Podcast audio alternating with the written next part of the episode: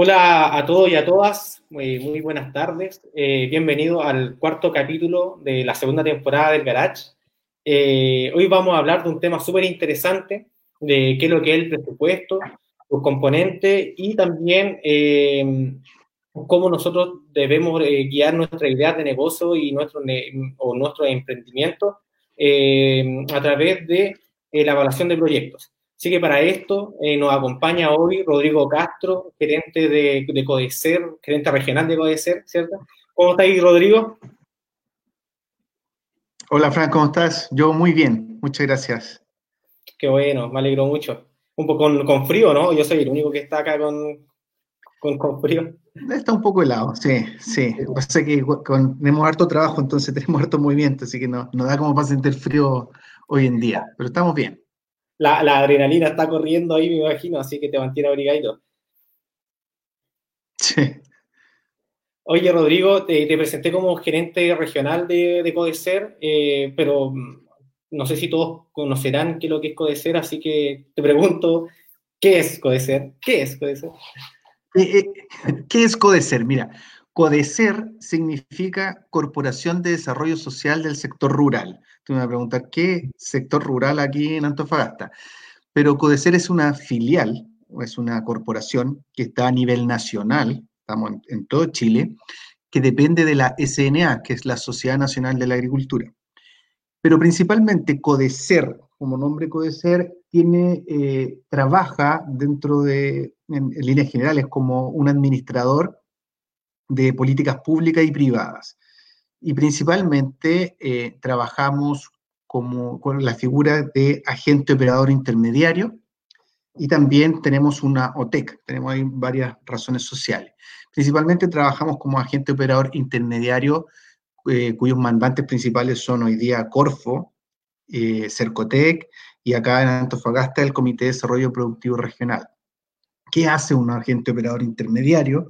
principalmente eh, el agente operador, yo lo llamo siempre como somos el jamón del sándwich, porque nuestros mandantes como Corfo o Cercotec externalizan el servicio de administración de sus subsidios. Ellos tienen programas de financiamiento para todo tipo de proyectos y emprendimientos y externalizan la administración de, de esos financiamientos, es decir, los beneficiarios cuando postulan a un subsidio a través de sus proyectos y se ganan estos proyectos, los recursos no son dirigidos directamente a ellos o no se les pasan todas las lucas a ellos para que ellos las gasten, sino que hay un administrador que a medida que va desarrollándose el proyecto se va ejecutando, nosotros vamos haciendo los, los, reembolsos o desembolsos de los dineros. Por lo tanto, nosotros nos encargamos de ir eh, eh, reembolsando esos dineros y a su vez tenemos que revisar que las rendiciones de esos dineros, de esas lucas, estén dentro de las normativas, dentro de los reglamentos, por lo tanto, ahí eh, estamos en el jamón del sándwich, porque somos a su vez, eh, tenemos un mandante, que es una institución pública, Corfo, Cercotec principalmente, y tenemos la misión de apoyar a los, a los emprendedores, pero también fiscalizarlo, en el fondo que lo que se esté gastando esté dentro de, de la normativa y eso por el lado de agente operador, que, trabajamos principalmente con el emprendimiento con, con Corfo y Cercotec, pero también ya estamos tratando de ver otras líneas de postulación de trabajo, porque en el fondo ser lo que busca es eh, trabajar toda línea completa del fomento productivo. Por eso también tenemos una OTEC instalada a nivel nacional, donde hacemos postulaciones de cursos CENSE, y también ya el año pasado empezamos a hacer un par de postulaciones a licitaciones de INDAP, eh, queremos postular a FOSIS, y así sucesivamente, pero principalmente apoyo al emprendimiento y administración de políticas públicas y privadas. Mira, mira qué interesante igual. Creo que hacen hartas cosas, eh, están igual que dos barbas, creo que les falta puro soldar al arco nomás, pero haciendo de todo un poquito. Nos falta. Tiramos el córner y lo, y lo que decíamos. Claro. Eh, oye, pero Rodrigo, ¿y hoy en qué están? ¿Están en algún programa? ¿Están en, en, algo? Mira, nosotros siempre estamos en cosas porque hoy día sobre todo hemos tenido una fuerte carga de trabajo, principalmente porque eh, las instituciones públicas, como Corfo y Cercotec, han hecho un gran esfuerzo en poder reactivar la economía en el sentido de que han tirado una batería de programas muy importantes que vienen desde el estallido social y que se han ido reforzando ahora con el efecto de la pandemia. Por lo tanto, desde octubre del año pasado, desde fines del año pasado, han salido una serie de líneas de financiamiento para la micro y pequeña empresa, donde se le financia, ¿cierto? Eh, o se le apoya principalmente a todos aquellos empresarios y microempresarios que se han visto primero afectados por el estallido social. Entonces ahí salió una línea de programas que se llama PAR, Programa de Apoyo a la Reactivación. Donde se apoyan principalmente a estos microemprendedores, eh, donde ellos pueden rendir facturas o ciertos gastos eh, que van en línea de sus proyectos y que hoy día han visto muy perjudicados su sus ingresos producto de lo que está pasando. Entonces tenemos esta línea par, en el caso de Cercotec, también se hizo un catastro el año pasado con respecto a, empresas que se vieron afectadas por el estallido social y se llama un programa Levantemos tu Pyme, Levantemos tu Pyme 2. Y aquí en la segunda región también nosotros lo agenciamos, o sea, nos pasan toda la plata de nosotros y nosotros tenemos que trabajar con, con la empresa. Aquí en la segunda región fueron más de 100 empresas las que eh, fueron beneficiadas de ese programa. Y después viene la otra línea de parte del comité que se llama las activas inversión, que son programas para ya empresas, medianas empresas, que también financia eh, infraestructura, inversión, eh, costo capital de trabajo. Y ya hoy día, eh, hoy día tenemos más carga de trabajo porque se volvió a licitar una línea par de programa de apoyo a la reactivación para Antofagasta o para la zona de Antofagasta, Calama, Tocopilla y María Elena. Entonces, todos esos beneficiarios postulan a los proyectos y nosotros, eh, los mandantes nos entregan el paquete de proyectos para que nosotros tomemos contacto con ellos y empecemos a trabajar con ellos. Entonces, se, viene, gracias a Dios, entre comillas, eh, y espero que no se malentienda, pero a veces eh, cuando existen estos problemas de pandemia o alguna catástrofe, obviamente todos salen en pos de, poder apoyar a la, a la empresa, a los microemprendedores, y efectivamente la carga de, trabajo se, viene fuerte. Entonces hemos estado con, con hartas cosas eh, en este último tiempo, hartos trabajos en ese sentido de, apoyo a los microempresarios. Mira, qué bueno, qué interesante. Eh, de alguna forma, esto es, bien importante, el apoyo que ustedes están generando y también nosotros con el Garage eh, estamos, estamos en esto mismo, en esta misma línea. Entonces, por eso estamos haciendo estos programas. Así que agradecerte nuevamente por estar acá con nosotros y eh, comentarte también que este programa eh, está, tiene foco en los emprendedores, pero también en esta oportunidad, eh, dado, el carácter y el objeto que ustedes también persiguen, es importante también que ojalá les sirva a todos esos empresarios, emprendedores, personas con ideas de negocio, que estén ya a punto de salir a flote o que tengan esa idea que la quieren, la quieren potenciar. para eso estamos nosotros acá y estamos haciendo este programa. Así que toda la idea es explicarlo eh, de la mejor forma, eh, con, yo digo, con, con eh, para mentecatos. Así que entremos en lo, en lo, técnico, a lo que nos convoca Rodrigo. ah, sí, ok. vamos a empezar entonces, antes de, de, hablar de esto de presupuesto, sus conceptos, creo que siempre es bien importante aclarar algunas cosas que son bien importantes y tú me comentabas que lo importante antes de todo es eh, hacer una evaluación del proyecto, ¿cierto? Así que con eso vamos a comenzar. Así es. Bueno, eh, aprovecho de contarte junto con, con la suerte de, ser el gerente regional de CODECER, también eh, tengo la oportunidad y la suerte de hacer clase y justamente de evaluación de proyectos, así que eh, como decías tú, pues, vamos a tratar de ser lo más eh, básico o sencillo posible para poder explicar algo que uno lo podría explicar quizás muy técnicamente, muy enredado, pero resulta que no es tan complicado. Entonces, eh, la idea es poder contarle un poco qué es lo que es un proyecto, cómo se estructura, cómo, cómo se genera un, un, negocio. Y, y, no hay que llegar solamente a tener una idea y echémosle para adelante, sino que hay una serie de pasos que hay que considerar para poder partir con esta cuestión. Entonces, la, idea es que contarle un poco qué es lo que, eh, qué es lo que la evaluación de un proyecto, qué, es lo que es un proyecto, qué es un esfuerzo que uno hace para poder obtener, eh, entre comillas, una rentabilidad. Pero ¿de qué se trata evaluar tu proyecto? Porque en el fondo uno a veces busca un financiamiento para hacer algo, hacer una actividad. Pero para poder hacer esa actividad que en el fondo pensemos que lo que uno quiere es ganar plata, si raya para la suma lo que quiere es rentabilidad o a través de un negocio ganar plata. Pero no es llegar y tirarse a la piscina en el fondo, no es llegar y tirarse a los leones. Lo ideal es siempre hacer un estudio previo que me garantice de que donde yo voy a poner las lucas que voy a invertir, porque uno siempre tiene que tener una platita para poder hacer un negocio, no hasta con ideas, pero ¿qué me garantiza de que yo voy a poner unas lucas y me vaya bien? Y para eso hay que hacer una evaluación previa. Entonces, una evaluación de proyecto, dime.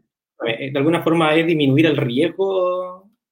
Así es, porque justamente en todo, en todo ámbito de cosas hay riesgo, sobre todo cuando uno invierte. Lo que uno necesita es tener, en el fondo, es información que te permita minimizar ese riesgo. Entonces, una, evaluación de proyecto, como dice aquí la diapositiva, no es más que poder analizar los costos y los beneficios que tiene el hacer una actividad. ¿Correcto? nada más que eso. Ahora, cuando, cuando, nosotros hablamos de una evaluación, como dice ahí, eh, ¿por qué nosotros tenemos que hacer una evaluación? Porque necesitamos saber si vamos a ganar o vamos a perder, nada más. Y uno puede hacer en términos ya más técnicos, una evaluación privada de proyectos y una evaluación social de proyectos. ¿ya? Cuando hablamos de evaluación privada, no es más que aquella evaluación de un proyecto que te permite ganar plata. Así hagámoslo en ese, de esa forma resumida. Es decir, el que el inversionista o el dueño del negocio, el dueño de la idea, quiere hacer una actividad con el objetivo de tener una rentabilidad, o es decir, ganar luquita. Por otro lado, una evaluación social es aquel mismo proyecto, pero donde el beneficio no necesariamente está en ganar plata, sino que el beneficio está en el bienestar de la comunidad. Entonces, las evaluaciones pasan no por la cantidad de plata que se gana, sino por cómo se evalúa el bienestar de la comunidad y eso tiene herramientas de evaluación que son un poquito distintas. por eso vamos a dejarlo como de lado un poco la evaluación social, pero una evaluación social de proyecto tiene que ver con la construcción de caminos, construcción de puentes, hacer hospitales. Entonces, obviamente ahí uno pone lucas, pone lucas y se gastan, pero se evalúa de otra forma. ¿Ya? Entonces, eh, bueno, veamos qué es un proyecto. Cuando uno parte con un proyecto, el proyecto siempre tiene una vida, tiene un inicio y un fin, se podría decir. Entonces, cuatro elementos importantes que hay que considerar en el ciclo de vida de un proyecto. Primero, la idea. Todo proyecto nace de una idea. Y la idea de un proyecto nace de una necesidad que, que tenemos todos. Por ejemplo, Sí, yo creo que muchas de las personas que están escuchando siempre tienen una idea de negocio. Hoy, ¿sabéis qué? Me gustaría, y hubo muchos ejemplos en mis clases, me gustaría poner una panadería. ¿Por qué? Pucha, porque donde vivo no hay panadería, tengo que ir al centro. ¿Y qué pasa si pongo una panadería acá? Pucha, tengo toda la gente, no tiene que viajar y, existe una necesidad. Entonces la idea nace siempre de esa oportunidad que, que todos estamos viendo para poder generar un negocio. Cuando ya tenemos la idea, dime que, siempre es una pregunta que, varios me lo han hecho. De hecho, ayer estaba conversando con, unos amigos que tienen una idea de negocio eh, y me preguntaron, ¿qué es mejor de eh, identificar una necesidad o crear una necesidad? Ambas, depende. Yo, o sea, es una respuesta absolutamente personal, pero si uno puede crear la necesidad, yo no le veo el pecado, ¿ya? Si en fondo estamos viendo una idea de negocio. Así que no, en, mi punto personal yo creo que es válido el crear una necesidad. Y de hecho muchas empresas lo hacen, te, crean la necesidad para, para poder realizar su negocio. Bueno, te cuento, después de la idea, eh, lo que hay que hacer es la etapa de diseño. Y la etapa de diseño no es más que, digámoslo, la recopilación de toda la información que uno necesita para poder proyectar o simular cómo va a ir tu proyecto, en el fondo. En la etapa de diseño yo necesito saber eh, cuál va a ser el mercado que voy a ocupar, qué voy a, voy a vender, si lo tengo que segmentar o no, decir, voy a seleccionar eh, tipos de personas que van a ser mis futuros clientes, eh, tendré competencia o no tendré competencia en esta idea loca que se me ocurrió, existirán proveedores que estén dispuestos a trabajar conmigo para hacer este proyecto, cuál es el precio que se cobra, eh, en términos en el mercado sobre esta idea que yo tengo, porque si en caso que tengo competidores, chuta, ¿cuánto están cobrando ellos? Entonces, eso por un lado de mercado. También en la etapa de diseño tenemos una etapa más administrativa, donde tengo que ver, chuta, necesito gente en mi proyecto, la tengo que contratar. eh, tengo que hacer una cantidad de trámites legales interesantes y que eh, implican tiempo y plata para desarrollar, mi proyecto. Seguramente, si estamos hablando de la panadería, necesito comprar hornos, necesito comprar mesones, eh, una infraestructura, quizás tengo que arrendar un local. Entonces, toda esa información de gastos, de inversiones y de futuro ingreso se ven en la etapa de diseño. Posteriormente, se viene la etapa de ejecución, que ya echar a andar el negocio. Empiezo empiezo ya a, hacer mis, primeros, mis primeras ventas o mis primeras producciones y después termino evaluando para ver efectivamente si lo que yo planifiqué de un principio se fue cumpliendo y, obtuvo resultados. Entonces, cuando hablamos, y sobre, todo esta presentación tiene que ver con presupuesto, eh, aquí hay una estructura de un flujo de caja básico en la cual se incorporan estos ítems que ustedes ven acá, ingreso, egreso, gasto no desembolsable, que son los que, la información que yo tengo que tener en, números para poder determinar si al final del día, si al final de mi simulación, voy a ganar o no voy a ganar plata. ¿Ya? Entonces, yo tengo que tener, por un lado, eh, calculado los ingresos que voy a tener o los futuros ingresos que voy a tener en mi proyecto. ¿Cómo obtengo los ingresos? A través de la cantidad que voy a vender por el precio que voy a calcular Después a eso le tengo que restar los egresos que voy a tener en el transcurso de mi proyecto. Eso es fácil de entender, ingreso menos ingreso. Después tenemos otro concepto que se llama gastos no desembolsables, que es el nombre técnico de lo que se le denomina la depreciación o, amortización en otros casos. Y la depreciación no es más que un, desgaste de los activos fijos que tenemos, que lo vamos a explicar quizá un poquito más adelante, pero que también se incorporan dentro de este flujo de caja.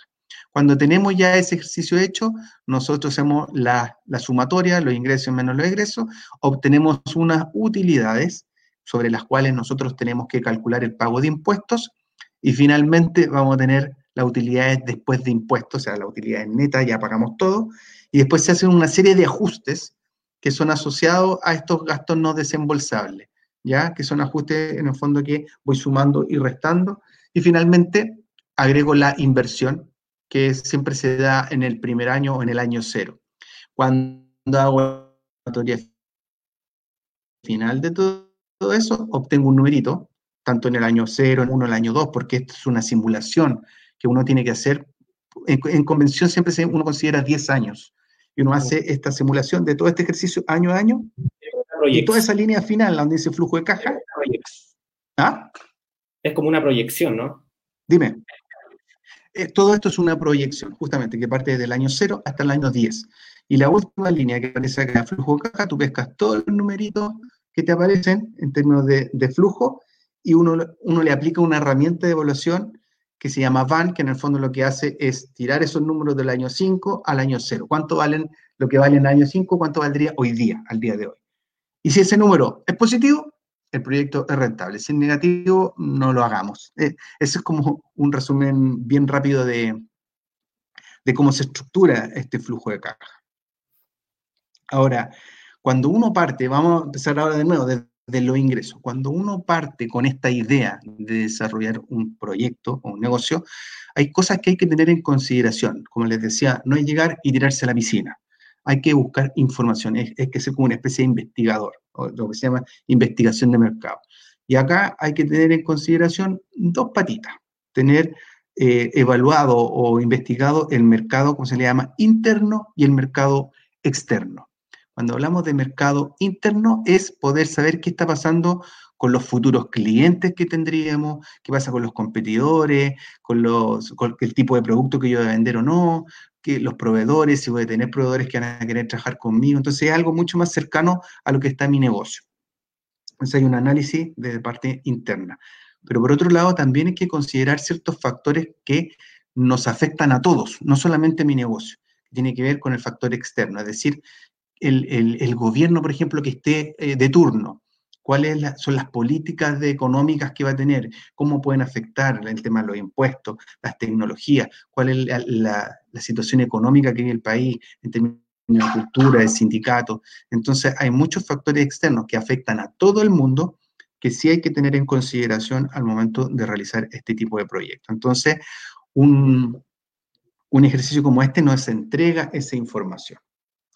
Con toda la información que nosotros empezamos a recopilar, esto que es parte de lo que se le denomina el estudio de mercado, el cual nosotros queremos obtener información de los futuros ingresos que tendríamos. ¿Por qué tendríamos los futuros ingresos? Porque en esta investigación de, mercado que te estoy diciendo, vamos a obtener datos sobre el precio que vamos a cobrar y la cantidad demandada o la cantidad de clientes que vamos a tener. Entonces, a multiplicar ese precio por la cantidad de clientes que vamos a tener o que vamos a vender, nosotros vamos a determinar y poder proyectar los ingresos que va a tener nuestro proyecto. Ahora, ¿cómo calcular los precios? Hay, varias formas. Por lo general, eh, o en términos de convención, hay dos formas y fórmulas. Aquí yo coloqué las fórmulas que tienen todo como una explicación científica, pero hay dos formas de calcular el precio. Una con respecto al, costo, a calcular un margen con respecto al costo que tiene el producto y otro con respecto al precio. Entonces, más que, más que enredarse con la fórmula que aparece acá, cuando yo digo calcular el precio de venta o el precio de mi producto con respecto al costo, significa que yo veo cuánto me cuesta a mí producir o hacer un servicio y sobre ese costo yo le multiplico un margen o le calculo un margen. De, y el margen, en el fondo, es lo que yo quiero ganar. Y eso se da en porcentaje. Entonces, por decirte, si, si este lápiz, yo quiero producir estos lápices, y este lápiz, este lápiz me cuesta 30 pesos, me cuesta a mí hacerlo, porque tengo que considerar la, la pasta, el envase, la, la, tapa, y todo eso me sale 30, y yo lo quiero salir a vender, a esos 30 yo le tengo que sumar un valor, porque yo tengo que ganar plata. Entonces parto de 30 y digo, chuta, ya, ¿y cuánto me costó a mí esto? ¿Cuánto me costó? Y esto me costó 30, y ahí la hora hombres que yo apliqué, yo, le, dediqué tanto, ya, yo quiero ganar el 50% adicional. Por lo tanto, si esto me costó 30, le multiplico por el 50% y ahí tengo mi precio de venta. ¿Ya? Oye, Rodrigo. Y, el otro, dime. ¿Y, ¿Y qué sucede con cuando hay servicios profesionales? Por ejemplo, cuando, eh, no sé, nos pasa mucho con los kinesiólogos o con los psicólogos que ellos tienen eh, un capital de, su conocimiento y lo quieren dar a conocer y lo quieren publicitar y, quieren entregar su servicio aparte. ¿Cómo ellos pueden calcular cuánto es lo o cuánto cuesta su, su servicio? Mira, hay, hay varias formas, pero el ejercicio es muy parecido. Ellos tienen que principalmente eh, de acuerdo a los servicios que podrían ofrecer o realizar, ver cuánto cuesta hacer ese servicio. A lo mejor, como dice un kinesiólogo, ya, pero el kinesiólogo a lo mejor va a necesitar cierto equipamiento. Y ese equipamiento algo le costó. Por lo tanto, el costo, no sé, pues del sillón o de la camilla lo tiene que prorratear en una cantidad de años o de clientes que va a trabajar y ahí le calcula un monto y tiene un costo por el costo de la camilla. Pero seguramente también va a gastar energía eléctrica. Chuta, ¿cuánto gasta en el mes? Lo va prorrateando y así sucesivamente va calculando estos costos que implica realizar un servicio. Y obviamente junto a esos costos que tiene, tiene que considerar el valor de su hora. Entonces, ¿cuánto cuesta? Ahí obviamente también uno podría hacer un estudio de mercado, ¿cuánto es el valor hora de un kinesiólogo por servicio? Y ahí se va sumando todo, suman todos esos costos y calcula un precio. Entonces el ejercicio es más o menos similar. Lo importante es que eh, en, realidad mucha receta no hay, independiente de la fórmula, sino que hay que cubrir todos los costos que uno tiene involucrado en un producto y un servicio y sumarle un margen, que es la utilidad. Es decir, pagar todo y quedarse con una utilidad. Clarito, quedé clarito con eso. Ya, cuando ya tenemos más o menos calculado el tema de los precios, el estudio de mercado, hicimos toda este, esta investigación, también pasamos como a otra etapa de, esta investigación que hay que hacer, que en términos de evaluación de proyecto se llama estudio legal, técnico y administrativo, que no es más que también recopilar información de otro ámbito que, es netamente más eh, administrativa. ¿Y por qué es importante considerarla?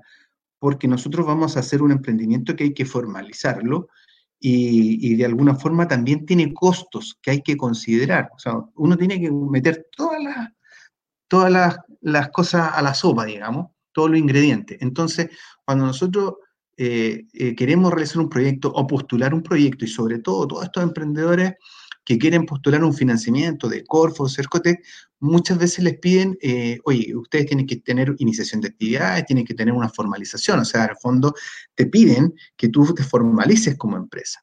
Entonces, administrativamente, por lo menos en Chile, hay una serie de pasos que tienen que hacer los emprendedores para poder constituirse legalmente. Uno de ellos es constituirse como un tipo de sociedad. Hay distintos tipos de sociedades, anónima, colectiva, e IRL. Entonces tienen que ver cuál es la, la figura legal que más les conviene de acuerdo a los dueños y a los socios que va a tener el proyecto. Pero es importante que cualquier gestión que vayan a hacer de aquí a futuro tiene que haber una constitución. ¿Qué es lo que es esto?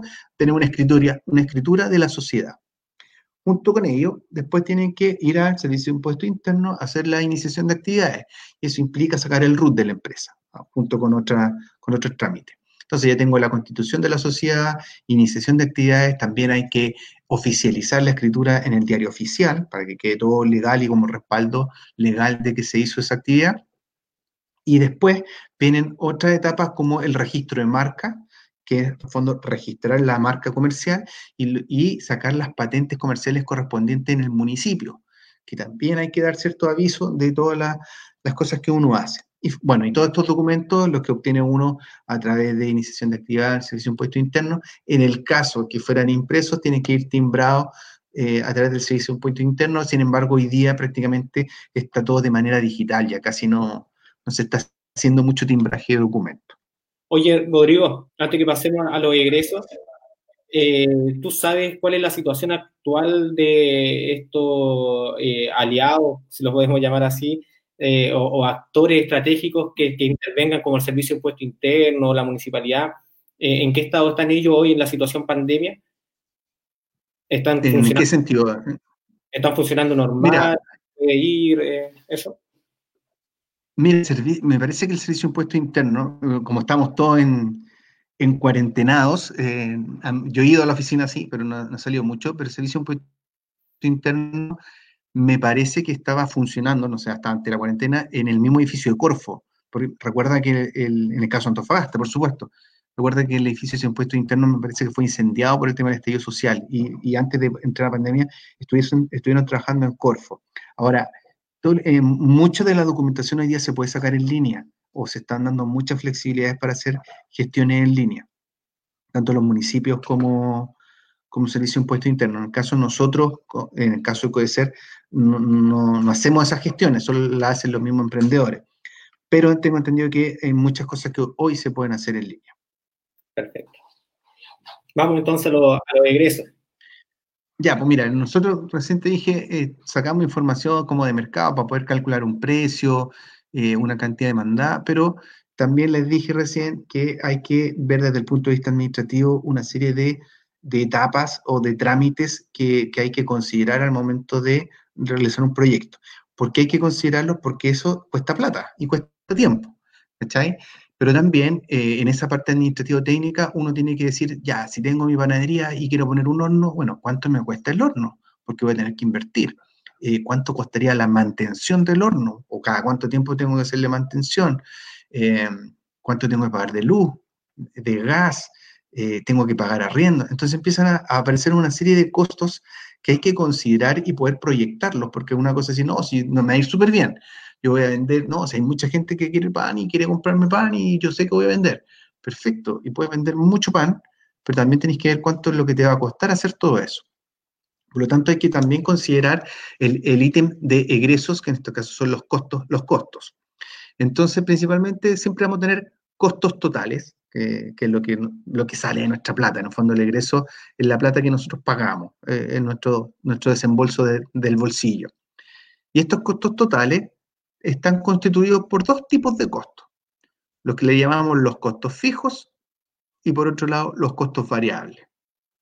¿Cuál es la diferencia? Los costos fijos, como su nombre lo dice, dice son valores totales a pagar en un periodo determinado independiente de su nivel de producción. Es decir, es un costo que yo todos los meses voy a pagar sí o sí y yo sé que los tengo que pagar independiente si produzco mil panes o cien panes siempre voy a tener que pagar el arriendo del local, siempre voy a tener que pagar luz, siempre voy a tener que pagar agua, la depreciación de la máquina, el arriendo de la camioneta, etc. Es un gasto que siempre voy a tener. En el caso de, nosotros, los que, los que tenemos nuestras casas, es lo mismo, es administrar un proyecto es lo mismo que administrar tu casa. Todos los meses tenés que pagar el colegio, todos los meses tenés que pagar la luz, el agua, si no te la cortan. Eh, independiente de lo que te cueste o del consumo que tú tengas, siempre lo vas a tener que pagar. Es el costo fijo. Por otro lado, tenemos el, costo variable, que ese sí depende de lo que tú vayas a producir. Es decir, en el caso del pan, si yo voy a producir mil pan, o mil panes, o mil kilos de pan, obviamente para hacer pan voy a necesitar harina, levadura, agua, etc. Por lo tanto, los ingredientes para producir mil kilos de pan también aumentan. Y esos ingredientes yo los tengo que comprar a los proveedores. Por lo tanto, también voy a gastarme más plata en harina, levadura, agua. Y ahí entra el costo variable. Esa es la diferencia entre costo fijo y costo variable. Entiendo. Claro, por eso acá en el gráfico muestras que eh, el costo fijo se mantiene, es como paralelo a de las ventas. Exacto, exactamente. Y el otro va subiendo a medida que va subiendo la venta, por la cantidad del costo aumenta a medida que va subiendo la venta o la cantidad producida en el fondo. Oye, Rodrigo, y, acá en esta parte de los costos, ¿se toma en consideración el recurso humano? El, por ejemplo, en este caso, el panadero o, o va en otro, en otro sector? Mira, buen punto, porque efectivamente el recurso humano, eh, y, aquí, bueno, es súper importante, eh, y bueno, yo no soy experto en costos, pero costos es todo un tema, eh, pero es súper importante, hay muchas formas de calcular costos y de qué consideraciones unos tienen.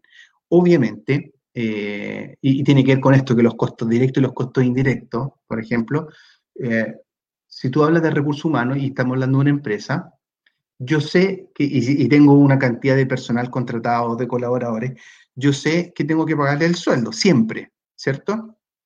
Por lo tanto, supongamos que tenemos una empresa y tenemos que pagarle al contador o a un administrativo. Y ese administrativo tiene un sueldo eh, mensual y tengo que pagárselo todos los meses. Por lo tanto, ese gasto en recursos humanos termina siendo un gasto fijo para mí, o un costo fijo. ¿Cachai? Sin embargo, sin embargo, si mi colaborador ya no es un administrativo y, por ejemplo, fuera un ejecutivo de ventas, es decir, un vendedor, y los vendedores, por, lo general, trabajan en base a comisiones o, tienen un componente fijo, que es como un sueldo base chiquitito, y aparte tienen una comisión por las ventas que producen. Entonces, y el sueldo se lo hacen eso.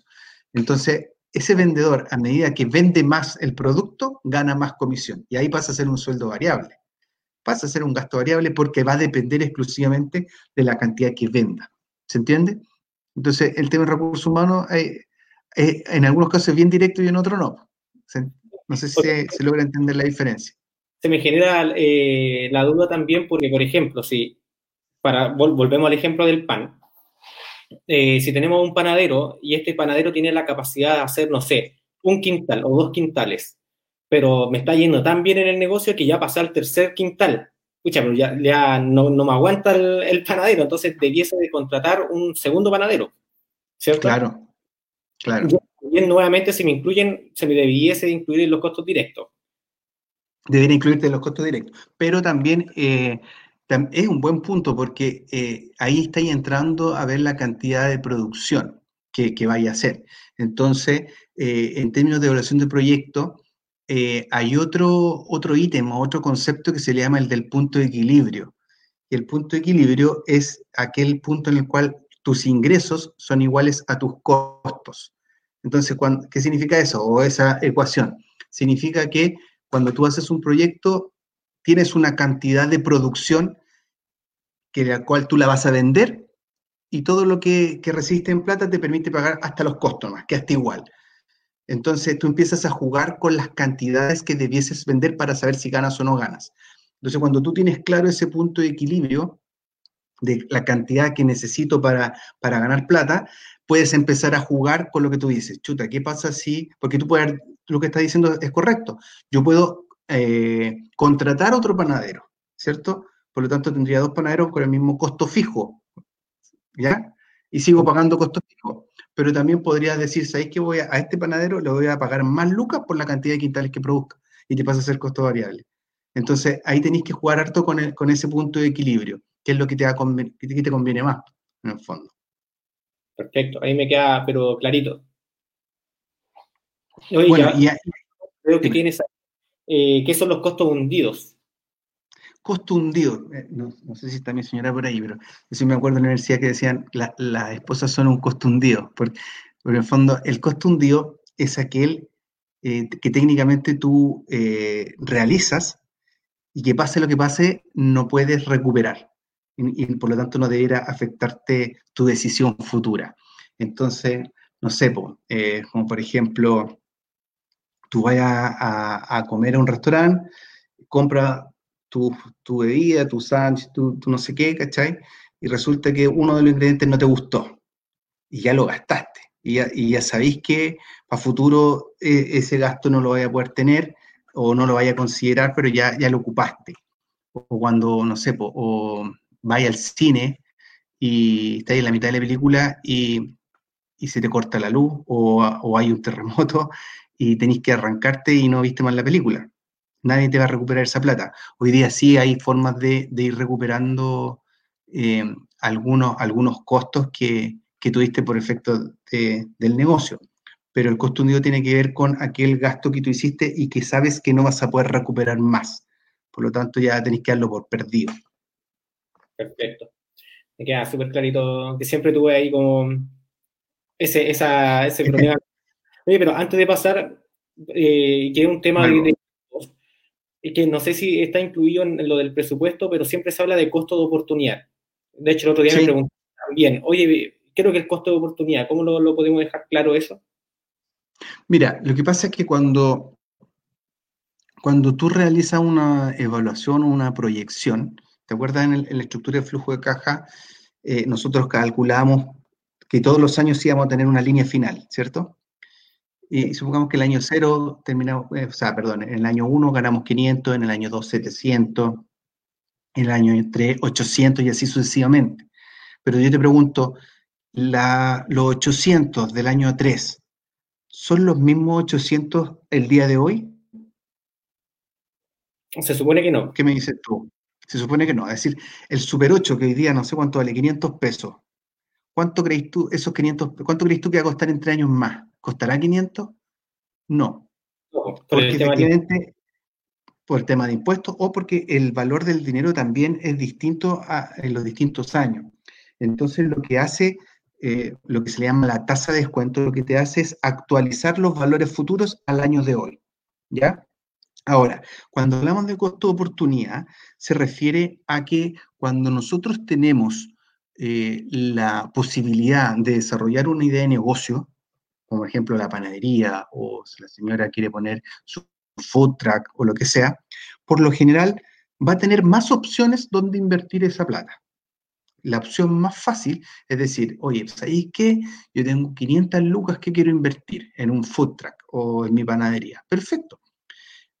Y estamos evaluando el proyecto y tenemos que hacer todo este ejercicio que te he contado con toda esta investigación de mercado, investigar acá, sumar acá y allá en la cuestión y tengo que invertir todo mi esfuerzo, porque yo como inversionista o dueño del negocio o emprendedor, yo lo que espero es poder tener una rentabilidad sobre las lucas que voy a pasar, sobre esas 500 lucas.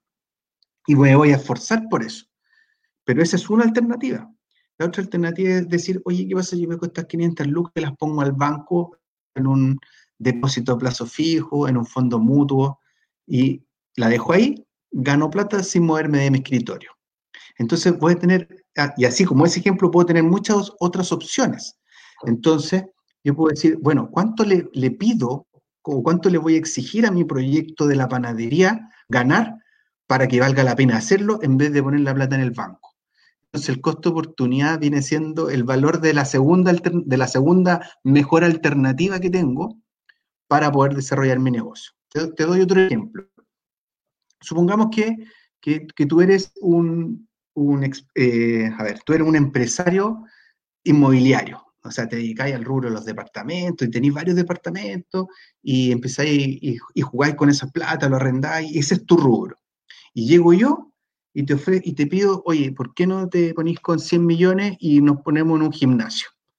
Pero tú no cacháis nada de gimnasio, ¿cachai? Pero sí cacháis de tu proyecto inmobiliario y tú sabéis que los últimos cinco años eh, tu negocio inmobiliario te ha rentado un 10%, o sea, por todas las lucas te he ganado el 10%. Tú tenés clarito ese número. Y yo llego y te pido plata, te pido 100 palos para poner un gimnasio. Entonces, ¿cuánto es lo mínimo que me pediría a mí de rentabilidad para dejar tu negocio inmobiliario donde realmente te manejáis? Me pediría ahí el 10% como mínimo. Ese es el costo oportunidad. Esa, esa tasa es lo que se le denomina el costo oportunidad, como aquella rentabilidad que, que, tiene la segunda mejor alternativa a la que yo quiero hacer, para que realmente valga la pena realizar mi proyecto. Perfecto. Ahí me queda clarito, Rodrigo. Bueno, y bueno, siguiendo, pues, entonces, otro de los conceptos que, que es como básico, yo creo que todos lo tenemos internalizado, es el de ganancia o pérdida de capital. Bueno, recuerden que cuando nosotros calculamos, tenemos ingresos y tenemos egresos, ¿cierto? Los ingresos son los que vienen producto de las ventas de nuestros, de nuestros productos o de nuestros servicios. Pero ojo, esos ingresos o esa plata que efectivamente ingresa no es lo que ganamos, es lo que nosotros vendemos. La ganancia está en restar esa plata que ingresa menos los costos. Esa diferencia entre el ingreso y el egreso es la utilidad. Y esa viene siendo la ganancia capital porque logramos vender más y ganamos más de lo que nos costó. Caso contrario, si ese, ingreso es menor a lo que nos costó, chuta, al final terminamos poniendo plata nosotros y es lo que se denomina pérdida de capital. Ahí perdimos. Entonces, ahí está la ganancia o la pérdida. Ya, perfecto, me queda clarito. Bueno, este tema, eh, los ingresos ya lo habíamos conversado, pues el, ingreso es todo, toda entrada que vamos a tener producto de la realización de un proyecto, la realización de una venta o de, un servicio. Entonces, ¿qué es lo que es el ingreso? Es multiplicar la, cantidad de productos que vendemos, la cantidad de servicios que hicimos, por, lo que por el precio que nosotros estamos cobrando. El precio por esa cantidad producida nos determinan los ingresos que vamos a tener en nuestro proyecto ese, ese ingreso se ve de manera particular eh, o, se ve de manera mensual. O sea, que una vez yo vendí algo hoy, ¿lo veo eso como un ingreso o, se suman todas las ventas que hice en el mes y al final digo, este es mi ingreso total? O, claro, no, lo que pasa es que depende de cómo tú vayas a hacer la proyección. Pues tú, tú haces la proyección en un, en un horizonte de tiempo, no la haces al día. Entonces tú si quieres hacer tu evaluación al mes, claro, efectivamente tienes que calcular todos los días tu ingreso y después vas a llegar a tu ingreso mensual. Y así vas a ir registrando tu ingreso mensual. Si lo quieres hacer tu proyección a 10 años, vas a pescar todo por año. Vas a trabajar todo el año y vas a obtener en el año 1 gané tanto y en el año 2 gané tanto. Y así sucesivamente. Entonces, todo depende de la nomenclatura con la cual tú quieras trabajar. Perfecto, me, queda clarito.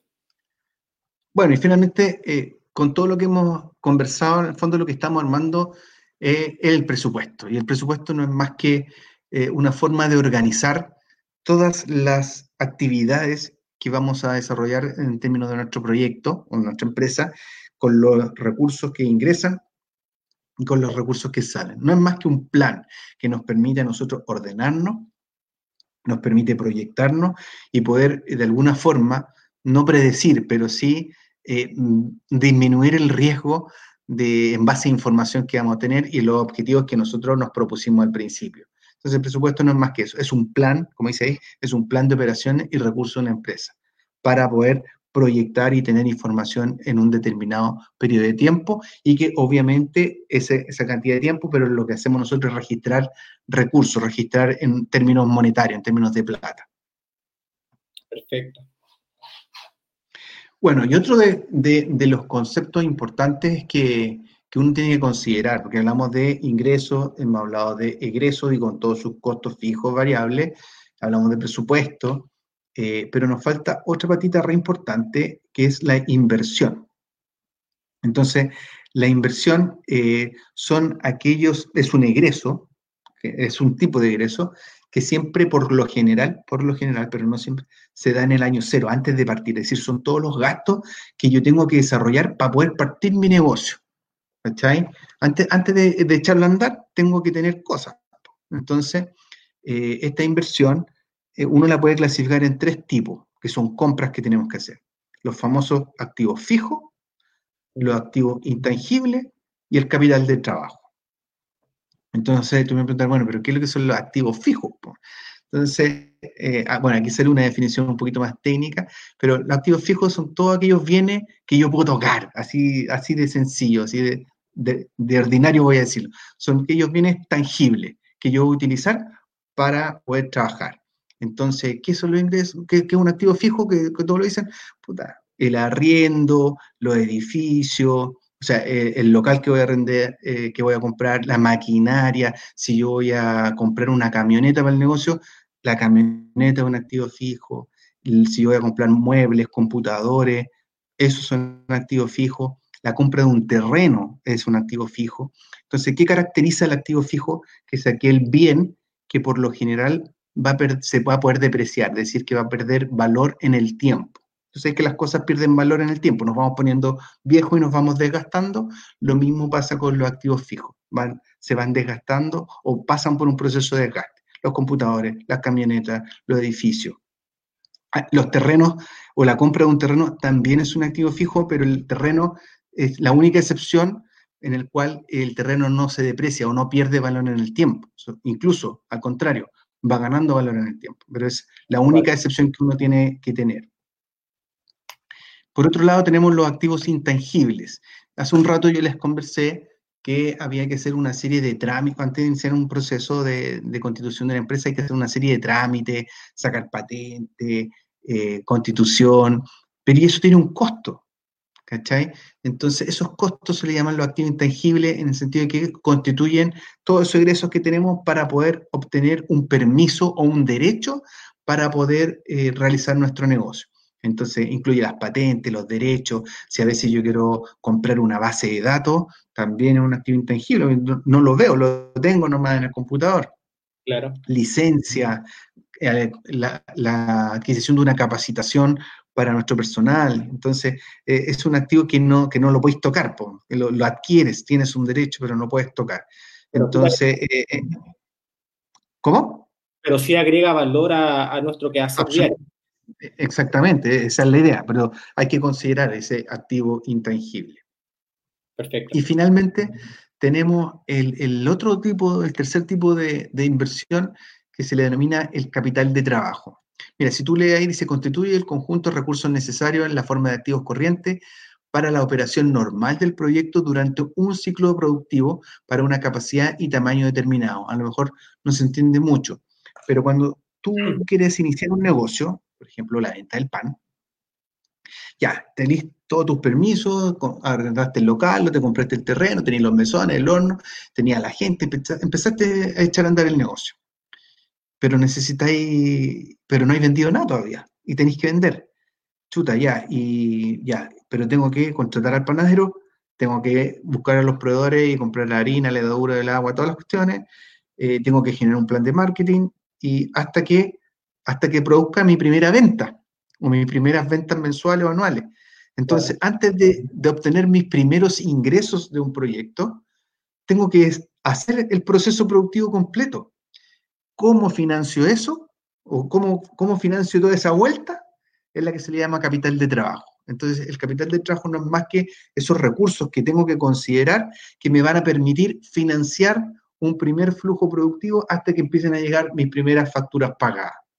Y eso hay, formas de calcularlo, hay ciertos métodos de, calcularlo, y, pero sí hay que considerar siempre un capital de trabajo que me permita financiar mi proyecto o mi primer flujo de, trabajo hasta que haga mi primera venta. Finalmente es como tener un, colchón de platita guardada ahí y para que cubra mis gastos, mis costos, hasta que pueda generar un ingreso y me, y me pueda establecer, ¿no? Exactamente, es como tener tú ahí tu platita bajo el colchón o romper tu chanchito para poder funcionar. Bueno, y, bueno, yo creo que estamos casi finalizando con, la diapo, pero lo, importante con, respecto a los cronogramas, eh, con respecto a las inversiones, eh, yo lo dije hace un momento, por lo general se dan todas en el año cero, antes de partir, pero eh, no es cierto, o sea, la mayoría se hace en el año cero, pero si yo, en el caso de la panadería, estoy considerando la compra de un horno o la compra de una camioneta eh, para repartir el pan, obviamente esos dos activos fijos van a depreciarse en el tiempo, es decir, van a perder valor. Eh, entonces, en algún momento yo voy a tener que cambiar ese horno, cambiar esa camioneta. y, si a lo mejor mi proyección es a 10 años y a lo mejor el horno me dura 3, implica que en el año 3 o el año 4 tengo que reemplazar este, este horno. Entonces voy a tener que volver a gastar en el año 3 o en el año 4 en el horno o tener que comprar otra camioneta. Entonces uno lo que hace es programar los activos o las inversiones en un periodo determinado de tiempo para que uno sepa también que en el año 3 o en el año 4 puede tener que tener otra inversión para considerarla dentro del flujo, del flujo de caja. Por eso se llama cronograma de inversiones, que no es más que ordenar en el tiempo las futuras inversiones que uno va a tener en el desarrollo del proyecto. Bueno, lo conversamos, uno, uno, de los conceptos, y lo, lo, comenté hace un rato, que es el de la depreciación, que, que es la pérdida de valor de, de, un activo fijo en el tiempo. el ejemplo más, más sencillo es pucha, si tú te compras hoy día, si tú te quieres comprar un auto hoy día y un auto del año, supongamos que te cuesta 5 millones hoy día, 0 kilómetros año 2020. Y el año 2022 lo quieres vender. No lo has chocado, no le has pegado ningún rayón ni nada, pero lo queréis vender. ¿Lo podríais vender a 5 millones? No. ¿Por qué? Porque ha pasado tiempo, porque ha pasado tiempo, porque se ha usado, ha recorrido. Claro, y efectivamente, lo, más probable es que lo puedas vender a 3 o a 4 millones. Entonces tú vas a decir, chute, ¿quién me devuelve ese millón que me falta? Es un costo, ¿cachai? Entonces la depreciación pasa a ser un costo. Para el caso de, las empresas en Chile y en muchas empresas, la depreciación eh, es un concepto de, contabilización del egreso, pero que te permite eh, tener un incentivo tributario. Es decir, las empresas lo que pueden hacer es considerar ese, desgaste que tienen su, su, activo, lo consideran como un, como un egreso, pero fíjate que es un egreso fantasma porque nunca salió de su bolsillo, lo consideran contablemente. Entonces, lo que permite la decisión es considerar ese desgaste dentro de su flujo para poder, de alguna forma, no, no, no pagar menos impuestos, sino que reducir la utilidad.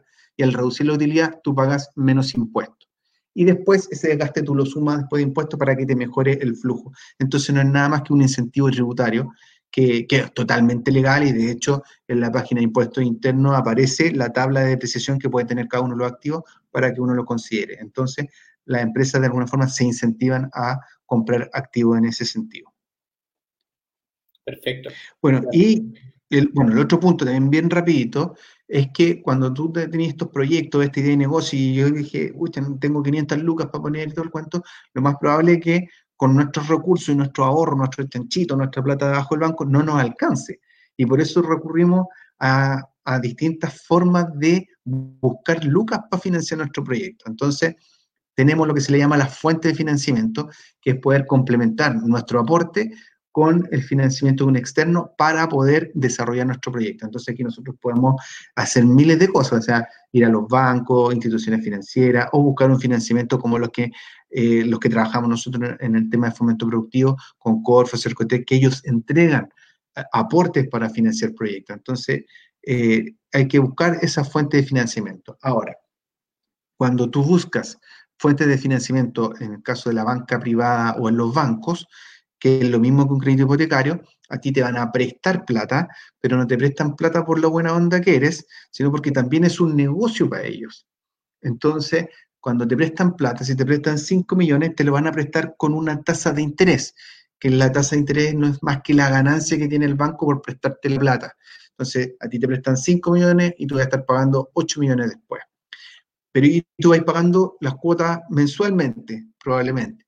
Pero la cuota y esto también es como un, ejercicio cuando uno pide un crédito hipotecario, que uno empieza a buscar en los bancos, chuta, yo necesito para el pie y te ofrecen cuotas y todo el cuento. Eh, la cuota tiene dos componentes, que es la cuota que uno paga al final al banco. Tiene dos componentes. Una que se llama amortización y otra el interés. La amortización es la parte de la cuota que efectivamente va a pagar la deuda.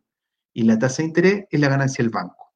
Entonces, uno, cuando uno le, le, simulan un crédito, ya sea hipotecario o para el auto, tiene que siempre estar considerando cuánto es la cuota que va a pagar al final, cuánto es lo que va a amortizar, más que la tasa de interés. Obviamente uno tiene que estar comparando tasas de interés en los, en los bancos, pero uno tiene que fijarse en la cuota final, que es lo que uno paga, y eso es lo que se llama la amortización, que es lo que efectivamente uno paga para reducir la deuda y lo otro es la tasa de interés. Si, tú, si uno se da cuenta en los créditos hipotecarios, cuando uno tiene un crédito hipotecario y paga mensualmente su, su cuota de dividendo y te mandan la planilla de dividendo y uno ve el desglose de la cuota, los primeros años el valor más alto es interés, o sea, el banco se asegura de recuperar su plata y la amortización es bajita y a medida que van pasando los años, la amortización va subiendo y la tasa de interés va bajando. E, ese es un ejercicio que se va dando con, con los créditos hipotecarios principalmente. Entonces hay que tenerlo en consideración de cómo calcular esa cuota, porque una parte va a la amortización y otra parte va a interés.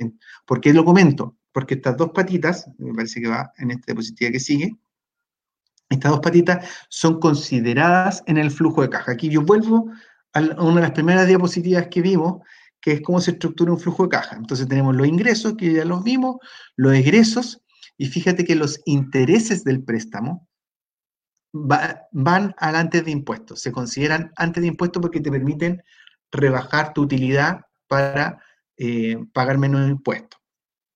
Vienen los gastos no desembolsables que son la depreciación, pero la amortización va después de impuestos, es decir, el interés paga impuesto. Entonces, por eso tiene, uno habla de cuota, cuando habla de cuota, uno está convencido que paga una cuota mensual, pero para efectos de financieros de un flujo de caja, tienes que dividir esa cuota en el componente interés y en el componente amortización, porque el interés paga impuestos. Por eso es importante también comparar las tasas de interés en los préstamos. Eso me parece que era la última, no sé si... Sí, esa era la última. Si quedamos bien de tiempo. Estamos justo en los tiempos y, creo que hemos repasado todos los temas. Me salió acá una, pregunta del, público, eh, don José L. Dice, se me confunden los conceptos de cotización y presupuesto. ¿Pueden explicarlo? mira, eh, mira, cotizar eh, principalmente es vitrinear, es pedir el valor de un producto o un servicio, ¿ya? Entonces tú cotizas y pides un valor, no sé, pues si quiero comprar lápices o este lápiz, yo le pido que me, me digan, y tengo tres negocios que venden estos lápices. Entonces le digo al negocio 1, quiero saber cuánto vale este lápiz, negocio 2, cuánto vale este lápiz, negocio 3, cuánto vale este lápiz. Y los tres te van a mandar un documento que se llama cotización y te van a decir, sí, negocio 1, yo te voy a cobrar 5 por este lápiz, negocio 2 te voy a cobrar 7 por este lápiz, negocio 3 te voy a cobrar 6 por este lápiz. Cotizar es vitrinear, es decir, tú vas a tener tres, documentos de una empresa, de, de, tres empresas distintas que te van a dar valor por el mismo lápiz y tú decides a quién le compras. Cuando hablamos de presupuesto. Es, como formalizar también el, tema. Eh, Absolutamente. Es una formalización, porque tú te agarras de la cotización y ahí, y ahí el vendedor tiene que morir con ese precio. La cotización te dice, yo te lo vendo por este precio y tú le puedes hacer efectivo ese precio porque te lo cotizó. ¿Ya? Ahora, cuando hablamos de presupuesto, por lo general, y a lo mejor por eso se confunde don José, es que a veces cuando uno pide un servicio de algo, le mandan un presupuesto que es el desglose de todas las actividades que tienen que hacer para realizar ese servicio o, ese producto. ¿Cachai? Por ejemplo, cuando tú mandáis o queréis reparar un televisor, ¿ya? Y tú no tenés idea qué es lo que tiene. Entonces tú haces el proceso de cotización, tú puedes pescar el televisor y llevárselo a distintos servicios técnicos para que te digan qué, problema tiene. Entonces, el presupuesto, lo que hacen ellos, ellos te mandan un presupuesto que termina siendo una cotización al, al final del día. Pero te hacen un desglose paso a paso de las cosas que tiene. Oye, tiene malo esto, tiene malo esto otro, hay que eh, tener el repuesto, la mano de obra. Entonces, de alguna forma, te hacen el desglose completo de las actividades que tienen que hacer. Entonces, cotizar es pedir el valor total nomás del producto o servicio y en el presupuesto ya viene un detalle mucho más detallado de la misma cotización o de la cantidad de servicios que uno realiza. Perfecto, pero, ah, y ahí dice, ah, no. Entonces, José, creo que quedamos ahí saldados con tu pregunta. Muchas gracias por comentar. Tenemos más preguntas, me dice el señor director por acá, un comentario, pregunta. Dice, ¿en cuánto tiempo aproximado por lo general se perciben las primeras ganancias de un negocio nuevo? Mira, qué buena pregunta de Delia Santibáñez. Mira, sí, mira, ese, ese es un indicador por el cual uno evalúa los proyectos. Ese indicador se le denomina PRK o tiempo de recuperación de capital. Entonces, y, en base a ese indicador, uno es un indicador secundario. ¿ah? Los principales indicadores para evaluar un proyecto son el BAN y el TIR, principalmente. Eh, y un secundario es el del periodo de recuperación de capital, que en el fondo es eso, es poder determinar en qué momento de mi flujo de, de 10 años que dije por convención, mis ingresos quedan iguales a mis costos, o alcanzo a recuperar todo lo que invertí y de ahí para adelante empiezo a ganar. Entonces, hay fórmulas para calcular ese periodo de recuperación de capital. No es que uno diga, chuta, más o menos en cuánto tiempo a mí se me ocurre ganar. No, no es, no es el ojo, se calcula. Entonces, porque los primeros años de un proyecto, uno lo que tiene son puras pérdidas, partiendo con la inversión. El año cero tú te pura pérdida porque tienes inversión, empiezas a generar tus primeros negocios y esa curva se va, o esa línea se va achicando hasta que llega un momento en que tus ventas eh, sobrepasan tus costos y empiezas a ganar. Cuando se cruza esa línea, justo no puse una gráfica, pero cuando se cruza esa línea, en ese año es el, año de recuperación de capital donde empiezas a percibir tus ganancias. Pero eso se calcula, y hay, hay varias formas de calcularlo. Pero va, principalmente la fórmula de calcularlo es considerando los ingresos acumulados. Entonces, cuando hay considerando los ingresos acumulados y son mayores a tus costos, ese año donde se da ese corte es tu periodo de recuperación de capital o el año donde tú empiezas a tener tus primeras ganancias.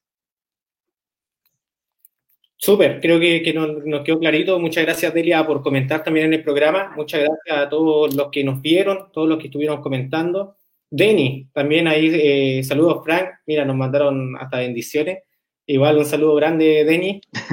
Eh, Héctor Gutiérrez también, hola, Frank, interesante tema. Un abrazo. Muchas gracias, Héctor, también por, por estarnos viendo, por, por, participar en el programa, por, por eh, de alguna forma internalizar cada uno de estos conceptos que para nosotros que, que, estamos en este mundo puede verse un poquito sencillo, pero eh, también la idea es hacérselo sencillo a, todo el mundo, ya a todos los emprendedores y personas que tengan ideas de negocio.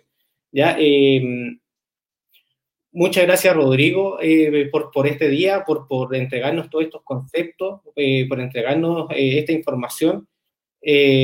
así que muchas gracias. no, no, me quiero alargar más, pero muchas pues, gracias. Gracias Gracias a ustedes por la oportunidad y bueno, también hacerle una invitación, quizás muchos de los que están ahí viendo, o escuchando, tienen esa idea de, negocio y a veces no, no, no tienen como esa orientación de cómo llevarla a cabo.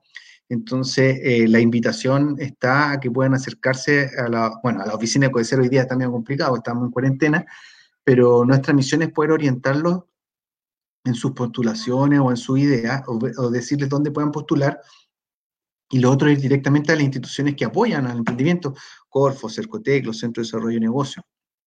Nosotros tenemos hoy día, aprovecho de pasar el dato, eh, tenemos emprendedores jóvenes que se han ganado proyectos tipo Capital Semilla o, o PRAE, como se les llaman, que están haciendo sus primeros negocios y son jóvenes eh, que tienen la idea y lo echan para adelante. Nosotros tenemos una empresa que se llama Mr. Salad, que son cabros de acá y son antofagastinos, que tienen toda una línea de producción de comida saludable. Tenemos otro emprendedor que es el Sebastián, que, que, trabaja en una empresa que se llama STF Group, que él diseñó un sistema que permite regular el robo de combustible en los camiones. O sea, cáchate la idea innovadora que tiene que puede ser una bomba esta cuestión, y la está desarrollando y se ganó un financiamiento para poder producir estos prototipos. Tenemos por el lado de los Capital Semilla una empresa que se llama Gato Blanco, que están diseñando eh, eh, muebles de casa para las personas que tienen mascotas, o sea, ideas que uno de todo, ¿cachai? Tenemos otro que se llama Lithium, que está trabajando con baterías de litio y que está eh, que permite recuperar la energía y, no, y temas de los recursos.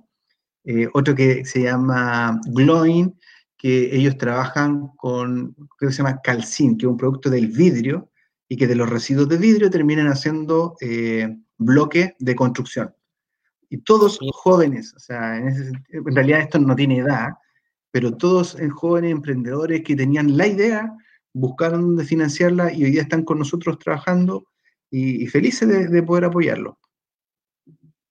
Qué bueno, ojalá sigan eh, más personas, más jóvenes, o en realidad, como dices tú, independiente de la edad, que se sigan motivando a, seguir emprendiendo. un último saludo ahí que nos envía Vladimir, dice un saludo a ambos, muy interesante el tema. Muchas gracias a Vladimir por vernos. Juan Francisco Castro dice un crack Rodrigo, saludos. Ahí Juanito, lo, lo conocemos también. lo conozco, es amigo mío, es amigo mío. Comentarles también que hoy eh, a las 18.30 es el lanzamiento del programa de transformación digital, está saliendo acá en la, en la winchita acá abajo, eh, de Fundación Minorte. ¿ya? Eh, a las 18.30 a través de Facebook Live de, Fundación Minorte, ahí lo van a estar haciendo el lanzamiento. También comentarles que la semana pasada se lanzó el Semilla Inicia de Corfo, ¿ya? hay una, gran oportunidad ahí para todos aquellos emprendedores que tengan potencial de crecimiento eh, y está abierto esto hasta el 13 de, agosto, así que todavía nos queda tres semanas para que las personas se estén motivando, que todavía están media dudosas si es que postulo o no postulo, atrévanse eh, y si no, que, este fracaso sea una, raya nomás para la suma y, y sigamos avanzando, si también de esto se trata, ¿ya? Así que Muchas gracias. Oye, ¿te puedo, decir algo con los... Sí. Sí. Frank, quiero complementar lo que tú estás diciendo. Los Capital Semilla Inicia son una fuente de financiamiento de productos que están iniciando la idea del Comité de Desarrollo Productivo Regional, que esos proyectos sí los agenciamos nosotros. O sea, más que agenciados, tienen un patrocinio. Si, el beneficiario postula y se lo gana, debe buscar un patrocinador que en este caso Codecer hace de patrocinador, y lo que, lo que hacemos nosotros en, esa idea es, eh, junto con administrar los recursos, tenemos que apoyarlos, generarle apalancamiento, vincularlo a las redes sociales, generarle ayuda con nuestros emprendedores, por lo tanto, los dejo invitados. Ellos pueden postular directamente a Corfo o a través de un patrocinador. Así que cualquier eh, interés también los podemos apoyar en la postulación del negocio o del, proyecto. Así que eh, son súper buenos esos proyectos y nosotros vamos a estar ahí trabajándolo. Así que como complemento. Súper. Sí, hay que, hay que pasar también ahí el dato. Así que nuevamente, Rodrigo, muchas gracias por el programa. Muy interesante tema. Aprendimos un montón de conceptos que, dado como te comentaba, el cuarto, el cuarto capítulo ya, eh, ya hemos hablado de ideas, de clientes, de marca. Yo ya eh, potenciaba un poquito más de los conceptos que son ingresos, gastos y presupuesto. Así que muchas gracias por la participación, muchas gracias por tu tiempo. Un saludo a todos. Eh, quédense en sus casas para que prontamente podamos salir a las calles nuevamente. Eh, un abrazo a todos y que estén muy bien. Muchas gracias.